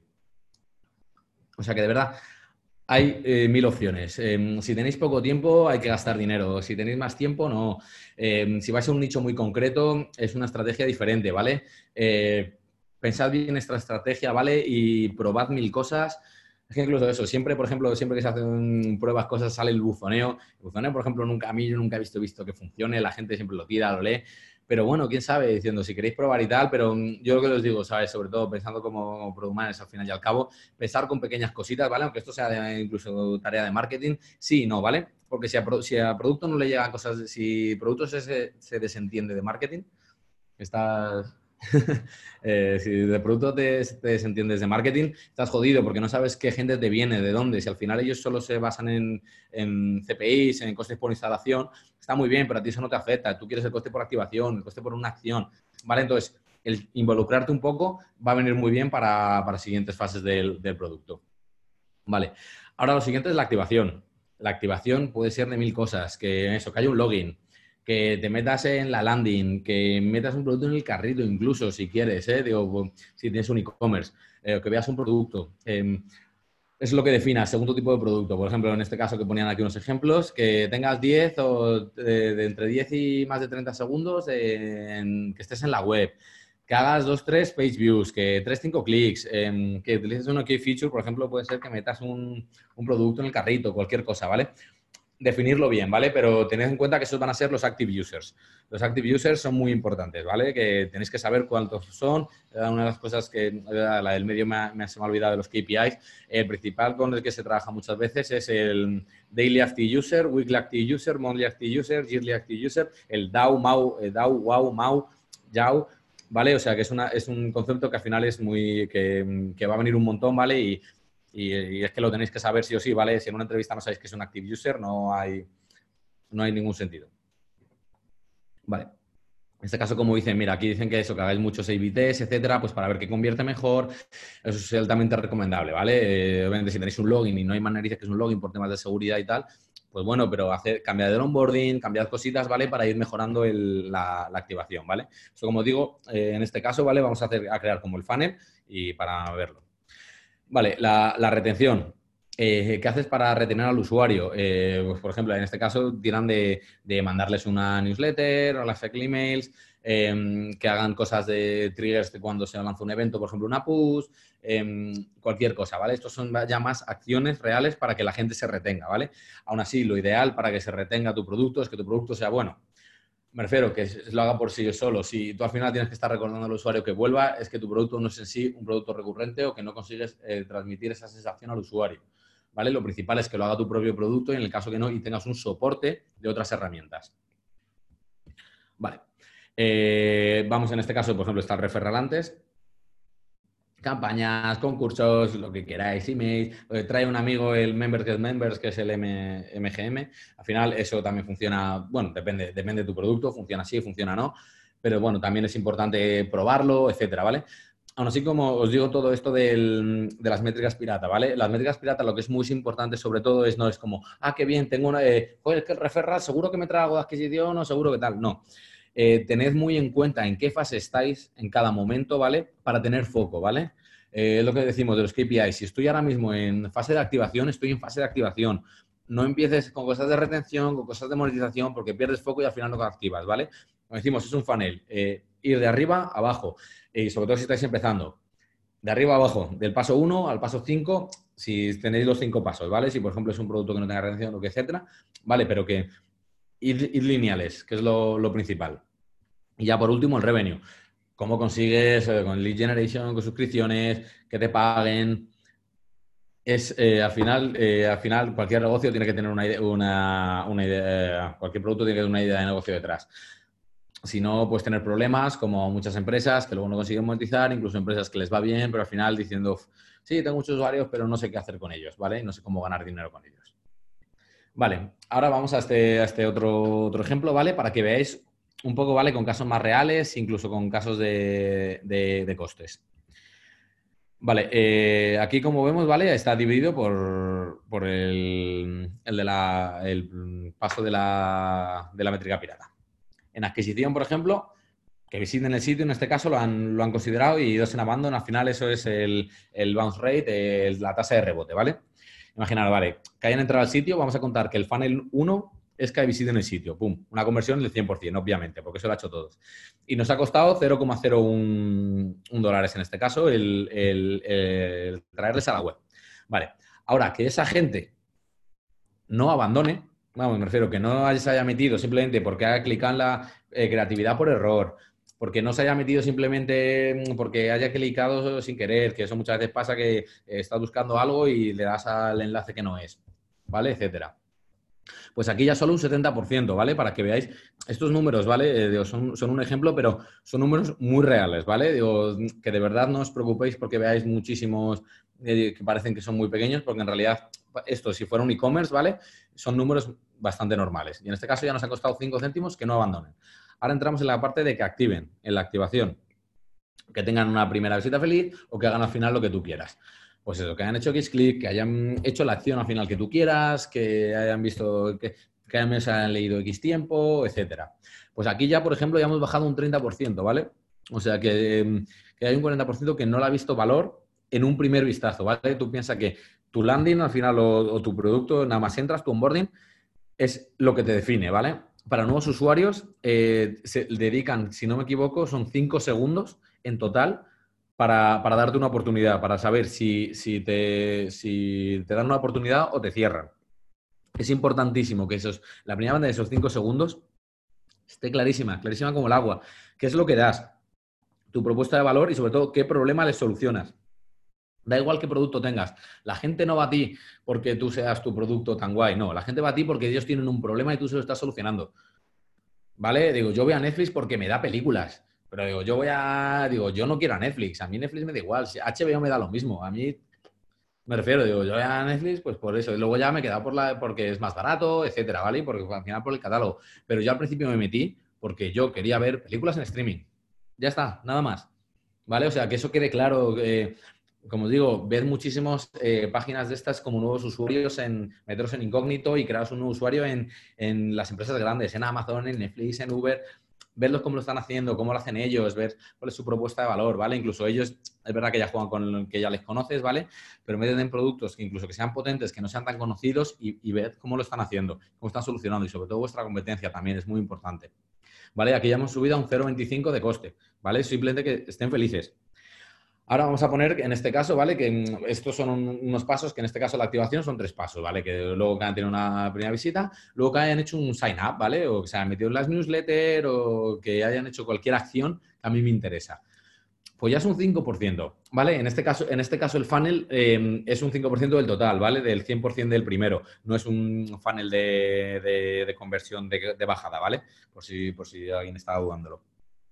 Y ya me ha costado un euro, un euro el lead en este caso, ¿vale? Contando, considerando el lead al final que hayan hecho un sign up, que hayan, se emitido una newsletter o cualquier cosa. Al final ya el usuario ha hecho una acción que a mí me interesa y me aporta un valor. Vale, y aquí, por ejemplo, diciendo es eso, me ha dejado el email, vale, pero ahora, ¿qué quiero? Que para mí es importante que me dé eh, los datos del perfil, que me dé datos, diciendo, pues mira, eso ya solo es un 2%, ya me ha costado 3 euros. Ya es el triple que, eso al final, digo, es el triple de, de, de coste de lo que me costaba que solo me diera el email. ¿Vale? Diciendo, porque cuanto más pasos le pidamos al usuario, cuanto más queramos que ellos hagan, eh, más fricción va a haber, ¿vale? Cuanto más fácil sea siempre sign up, el login, etcétera, siempre mucho mejor, obviamente, teniendo en cuenta las, limitaciones. Ahora vamos. Consideramos que ya si han puesto el perfil del dato, ya está, es un activo 100%, ¿vale? Es un activo que a mí me da, que me da un valor, un valor grande. Ahora quiero retenerle, quiero que siga eh, estando en mi producto. Claro, digo, como ya me ha dado mi email, yo le voy a mandar una newsletter en este caso. ¡Pum! En este caso es mayor, vemos el número otra vez, porque hemos tenido, porque partimos de, mm, que un 5% nos había dado su email, ¿vale? Pero solo un 2% de ese 5% había rellenado los datos, pero sí que hemos podido mandarle la newsletter, ¿vale? Eso es muy importante. En este caso es un poco más barato, perfecto. Luego, un repeat visitor, ¿vale? ¿Cuánta gente? Pues eh, tres más visitas en los últimos 30 días, ¿vale? Aquí, como vemos, está muy bien medido lo que, lo que quieres medir, ¿vale? Tienen el KPI concreto para cada una de las cosas. Eh, ver dos más páginas, este de más o dos más clics, eso ya cuenta como activación, ¿vale? O sea que por eso es lo que digo que es muy importante tener métricas de saber qué es lo que queréis medir para, para considerar a un usuario en cada una de las fases. Vale, nos metemos ahora en, en los usuarios que repiten, ¿vale? Pues perfecto. Pues ya es un 2%, ¿vale? Son 5, dólares. Pues bueno, me ha costado 5 dólares, digo. Y de verdad estos datos pueden ser bastante, bastante reales, ¿eh? Eh, en este caso está el referral antes, ¿vale? Pero como vemos, el referral es el mismo caso antes que la, newsletter. No, no son lineales, ¿vale? Porque tú puedes referir un usuario, referir a un usuario sin haber comprado o simplemente sin ser retenido ni nada. Vale, entonces, yo refiero a un usuario que simplemente visita el site, ¿vale? Que hace el paso número uno, es un 2% y me da 3 dólares, pues, me cuesta 3 dólares, ¿vale? Pero uno que llega a activar, o sea, que uno llega a los pasos azules, ya es solo un 1% y me cuesta 10 dólares. O sea, que ya es, ya es bastante más caro el, el referral en este caso. Aquí, por ejemplo, pues, habría que ver si realmente te compensa el tener el referral, porque si te cuesta activar 10 euros, pero si por la activación normal son solo 3 dólares, digo, pues quizá te cueste más caro el referral que una activación nueva, ¿vale? En este caso se ve muy fácil, ¿vale? Que aquí en este caso no sirve de nada el referral y, o habría que o mejorarlo o de momento yo lo quitaría y seguiría tirando por lo primero. Y luego ya en un futuro se podría, seguiría iterando sobre eso, ¿vale? Porque lo que decimos, hay que tener foco, ¿vale? Si estás en referral, genial, pero si no, pum, lo quitas y sigues por, por otro que al final que te dé más, que tenga mejores datos. Y por último, el revenue. Vale, gente eh, que genera un mínimo revenue al final que compre el, más barato. Es un 2%, es un 5 dólares. Pero el que haga un break-even, que break-even es al final eh, eh, que me cuesta, que él me aporta lo que a mí me cuesta, ya son 25 dólares. O sea que él me va a dejar 25 dólares, pero porque me ha costado como mínimo 25 dólares, ¿vale? 25 dólares o más. O sea que esto al final es un funnel eh, real, puede ser muy real, ¿vale? Pero es lo que decimos, hay que tener en cuenta esto mucho, ¿vale? Que tienes que ver que el coste al final, el, el CAC, en este caso, por ejemplo, sería de 5 dólares, ¿vale? Porque es un cliente, uno que me pague cualquier cosa. Pero tenemos que ver si esos 25 dólares que me cuesta un break-even, etcétera, que si, si me compensa al final, ¿vale? O si, por ejemplo, vemos que, o, o ahora mismo con esto diciendo, los que me hacen break-even, venga, vamos a aislarles y vemos que a lo mejor vienen de la campaña de Facebook o de una creatividad, o pues ¿qué haces? Mandas, mandas más recursos ahí o quitas de los que no estén performando bien, ¿vale?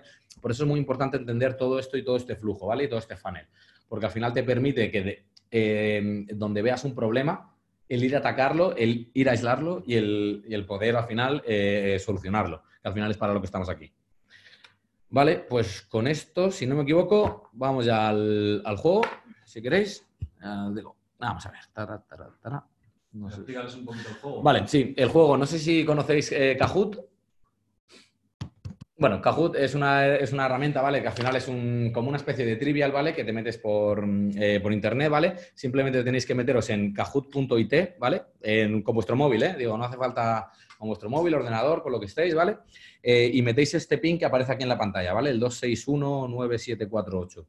Y con esto simplemente van a ser unas preguntitas, ¿vale? Muchas veces de mm, eh, casos concretos de en qué parte está, creéis que está de la, de la, de, por ejemplo, de tipos de empresa o features concretas en qué caso están de las, em, de las métricas pirata. Y, y nada, y si queréis lo, lo vamos hablando también un poquito pues para ver qué hemos, hemos puesto, ¿vale? Mientras se conectan ahí, ¿puedes contestar una pregunta? Sí, claro. Yo voy contestando mientras. Tara, Eh, tara. está aquí. Vale, se la tienes ahí a mano.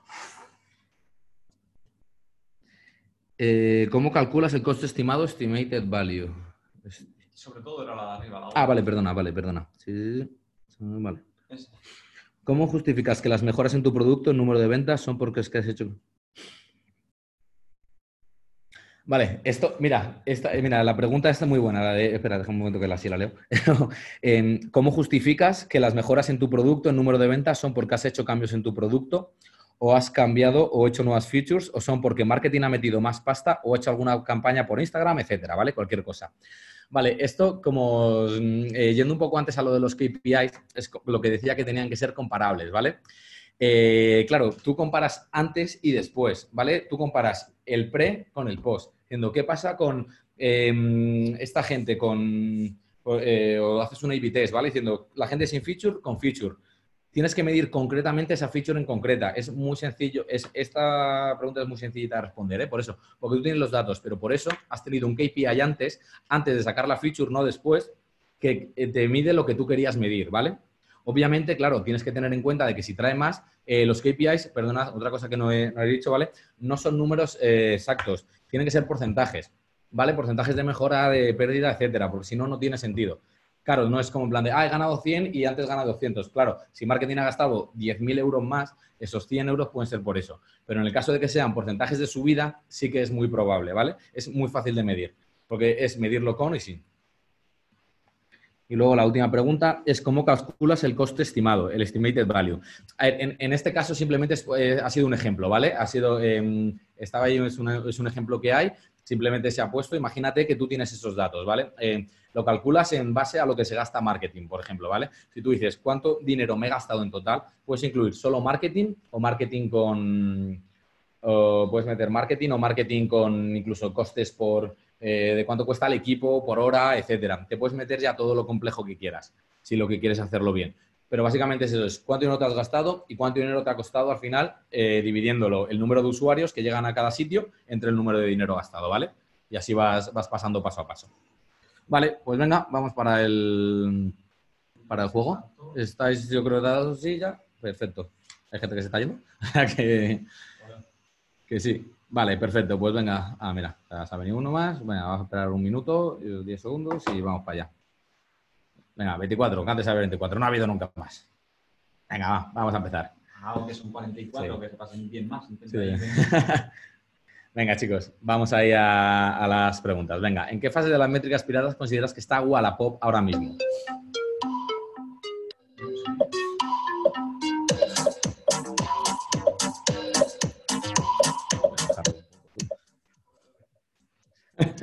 que no se me escucha esa.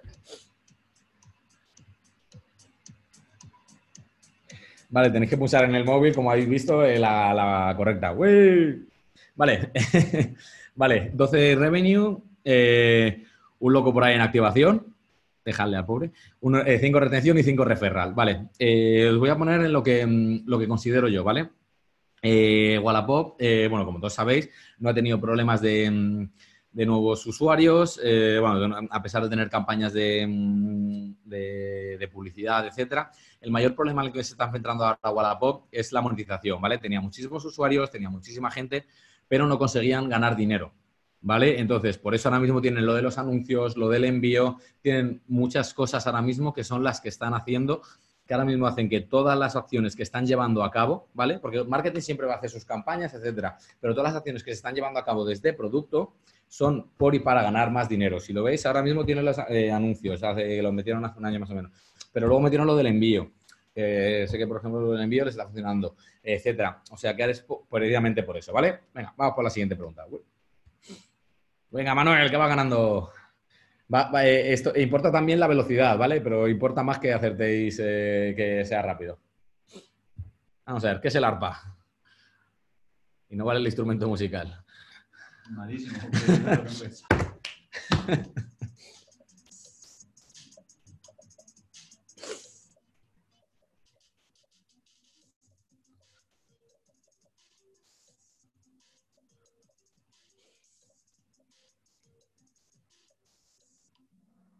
Eh, Como os he dicho antes, es por activación, ¿vale?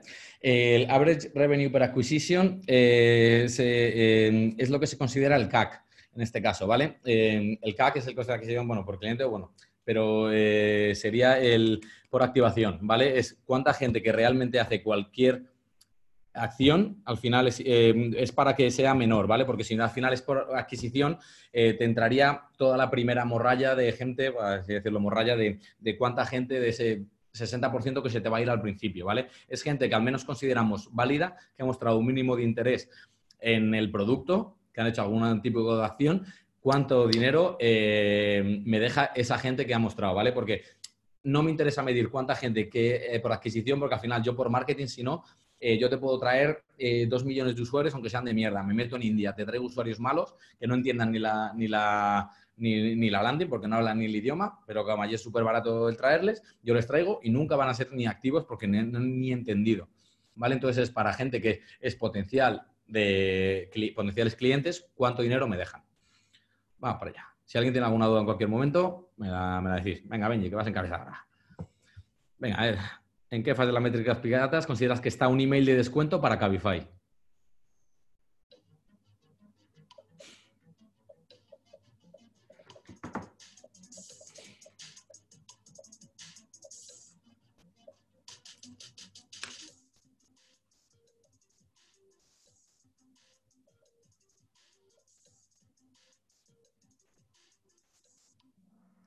Vale, vale, bien. En este caso había dos, respuestas correctas, ¿vale?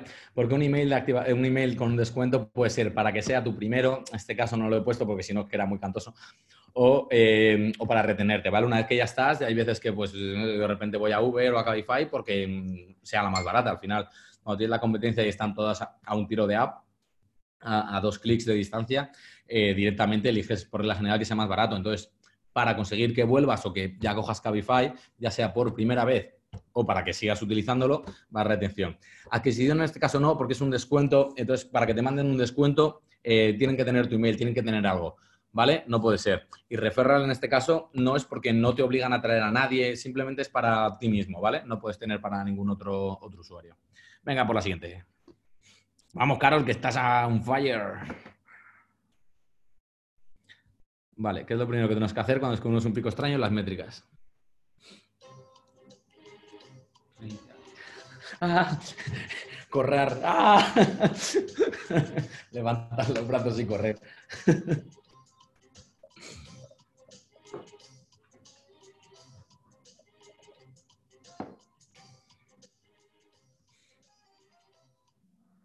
Vale, perfecto. Aislar las métricas siempre. Cuando vemos cualquier cosa tenemos que saber por qué, entenderlo. ¿Vale? La taxonomía al final em, no me dice nada porque en este caso digo, yo un pico está en las métricas, yo ya sé qué métrica es. Eh, ver la taxonomía, la taxonomía simplemente es un listado con todos los eventos que tengo. No me va a aportar información de por qué hay un pico, simplemente es en caso de que no sepa qué métricas hay o etcétera. Y, y, por ejemplo, consultar con el equipo técnico podría ser una opción, pero es el paso siguiente, es una vez que has aislado las métricas y has visto a ver si hay algo diferente, pues ya vamos a ver si ha habido algún... A ver, no estamos considerando un pico extraño en errores, ¿vale? Estamos considerando una métrica extraña de producto. Obviamente, si ves un pico raro en errores de JavaScript, obviamente hay que preguntar, bueno, es que esa va a ir el equipo técnico, al final esa por regla general no suele llegar a producto, te lo suelen decir luego esas. ¿Vale? Pero eran las métricas de, producto. Y nadie ha puesto mandar un email a CEO, que me parece feísimo, que no le, que no le preocupéis. Vamos a por la siguiente, chicos. Vale, venga. La prueba de YouTube Premium. Qué pesado. Sí, las chapas. esa la he añadido hoy. He dicho, sí, los chapas, los chapas. te lo juro, tío. Hasta por... ¿Por qué no puedes instalarla, güey? Pero tiene que tener una conversión de 0,001. Supongo, no sé ya si por la gente por chapa ya lo hacen. Vale, eh, bien, este caso es monetización, ¿vale? Porque eh, en este caso te piden que te registres. El primer mes es gratis, pero te van a cobrar el segundo. Por eso no es adquisición, porque adquisición no es porque tú ya eres usuario de YouTube, ¿vale? Eh, aunque sea una, es una feature nueva. Adquisición es solo para productos enteros no hay adquisiciones de features concretas, salvo que sea un site que al final se acabe convirtiendo en un nuevo producto diferente. Entonces, eh, si es monetización 100%, activación en este caso podría ser activación de la feature, sí, pero la activación de la feature es escondida. La feature no te da nada. Sí, te da que, puedas ver los vídeos cuando cierras, etcétera, pero lo que quieren es dinero. Y porque, porque eh, también es verdad que en este caso he jugado con, Tricky porque hace poco YouTube también empezó a meter lo de los, anuncios, en vez de uno, etcétera. Entonces se sabe que está en una fase de monetización. Ahora mismo lo único que quiere Google es ganar dinero. Una vez que ya te tiene, madre mía, te va a dar por culo hasta que, hasta que pueda más. Igual que pasará con Google Analytics en el futuro, etcétera. Eh, Google es así. Welcome. Venga, Benji, que has superado a Carol. Vamos, que quedan dos preguntitas. ¿Qué es una visualización de pantalla en una app?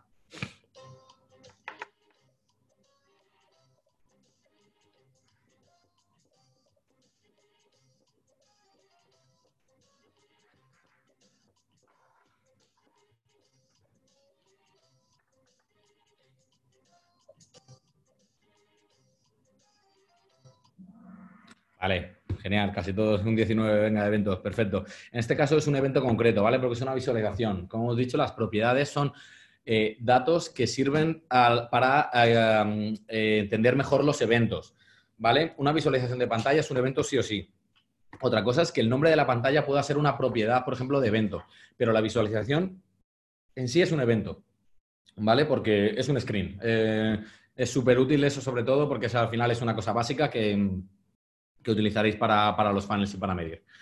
Pues venga, vamos a por la última, que si no me equivoco. Ah, no, la séptima, perdona, quedan dos. Venga. ¿Qué va No se me ha olvidado ya. ¿En qué fase? La manzana de Apple con luz, ¿eh? En los Macs. Que tenga luz la manzana. No la veo.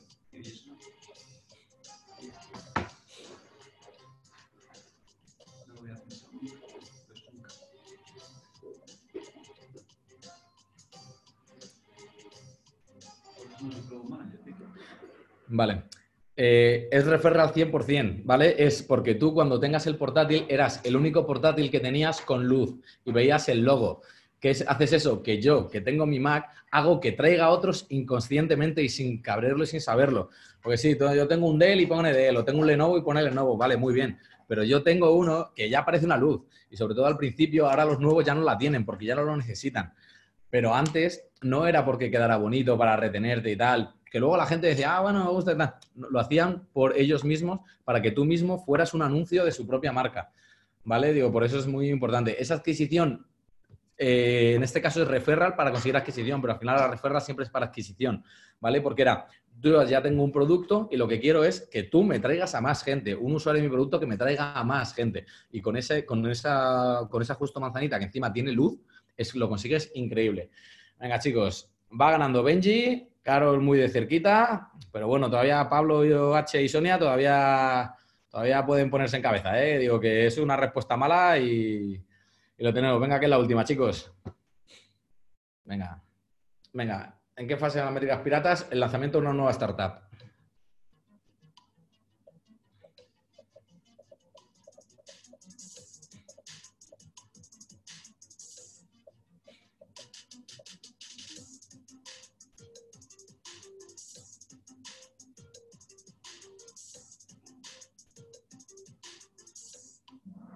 Vale, perfecto. Es que fácil, ¿eh? Como encima se quita activación. ¿eh? Vale, perfecto. Esta era muy facilita, ¿vale? Pero era para, un poco para que lo, vierais, ¿vale? Eh, como os he dicho, adquisición y activación suelen ir muy de la mano. Para mi gusto, eh, es lo mismo, ¿vale? o al menos una adquisición sin activación no me interesa. Yo, yo la suelo unir en casi lo mismo, porque desde producto, a nivel de producto, tiene el mismo sentido. Obviamente, yo que traer usuarios a Cholón tal, pero claro, marketing de adquisición porque es lo suyo. Pero a mí traer usuarios a Cholón que no hacen nada no me sirve de mucho. Pero entonces es simplemente por eso, claro, como cuando es empezado nuevo, necesitas traer gente, de donde sea, de como sea, etcétera. Como os he dicho, siempre empezamos del funnel de arriba y vamos bajando, ¿vale? Cuando ya vas trayendo gente, ya te vas centrando en otros, en otros temitas. Vale, pues venga, vamos a por el podio. H, tercero. Venga, enhorabuena. Eh, Carol, segunda. Y el ganador. Benji, vamos. Vamos, enhorabuena, Benji. vale, chicos, pues eh, eso, si tenéis eh, cualquier pregunta y tal, digo, aprovechad, digo que, todavía estoy por aquí, ¿vale? Y feedback. que se metan en el meetup que nos lo den por el, que nos lo pongan en los comentarios. Vale. También. Sí, eh, o sea, cualquier cosita de verdad, eh, decidnos, ¿vale? Cosas de mejorar. Eh, si os habéis quedado con cualquier pregunta en cualquier momento, etcétera, en LinkedIn soy Alex Chicharro, tal, si buscáis buscando en Twenty apareceré.